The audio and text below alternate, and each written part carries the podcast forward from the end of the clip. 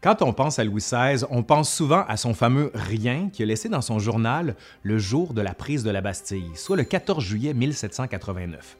On se dit forcément qu'il fallait pas être bien fin pour écrire une chose pareille à ce jour-là.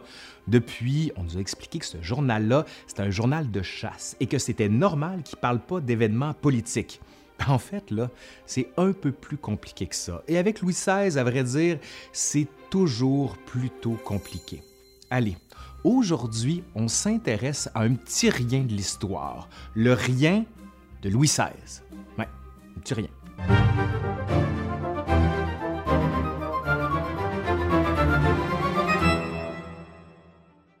Le journal de Louis XVI, qu'est-ce que c'est? Ben, il est conservé aux Archives nationales à Paris, dans une armoire de fer qui contient les documents les plus précieux des archives. En réalité, il ne s'agit pas d'un document, mais de trois journaux différents. Le journal quotidien des promenades, revues, fêtes et voyages, celui qu'on cite pour le 14 juillet, et le journal des dépenses de la cassette qui contient la comptabilité des dépenses des petits appartements, des pensions et des gratifications que le roi versait avec son argent personnel. Et finalement, le journal contenant le récit des chasses. C'est donc le premier document qui nous intéresse. Là, Louis XVI indique assez régulièrement où il est à la chasse, mais pas seulement.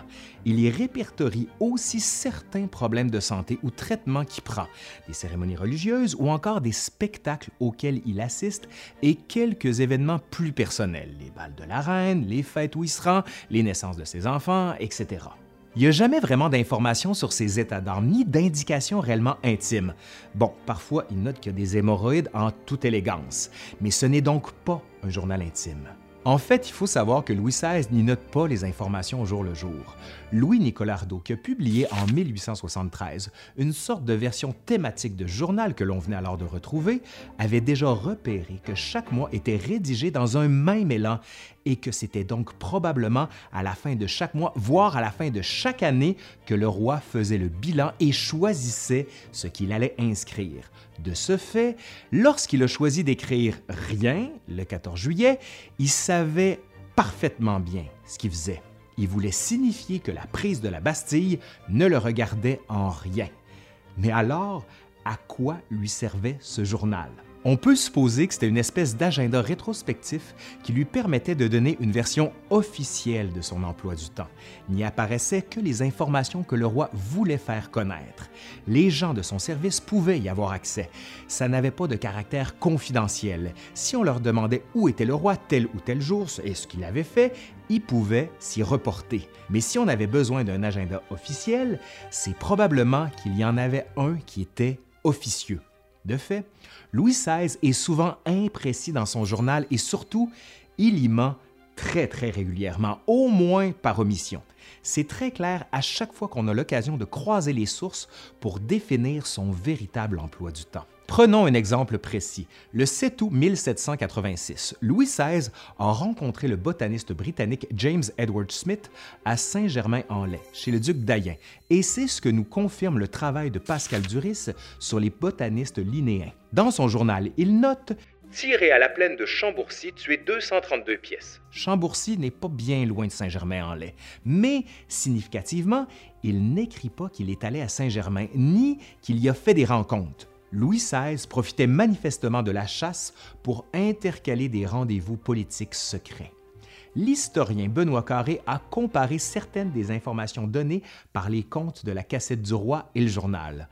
Or, une quittance signée par Thierry de Ville d'Avray, le premier valet de chambre du roi, nous apprend que le roi s'est rendu à Versailles le 1er août 1790. À ce moment-là, cependant, la famille royale avait quitté le château pour Paris, depuis que, le 6 octobre 1789, une foule de femmes les y avait ramenés. À l'été 1790, la famille royale est en villégiature chez Marie-Antoinette au château de Saint-Cloud, aux portes de Paris.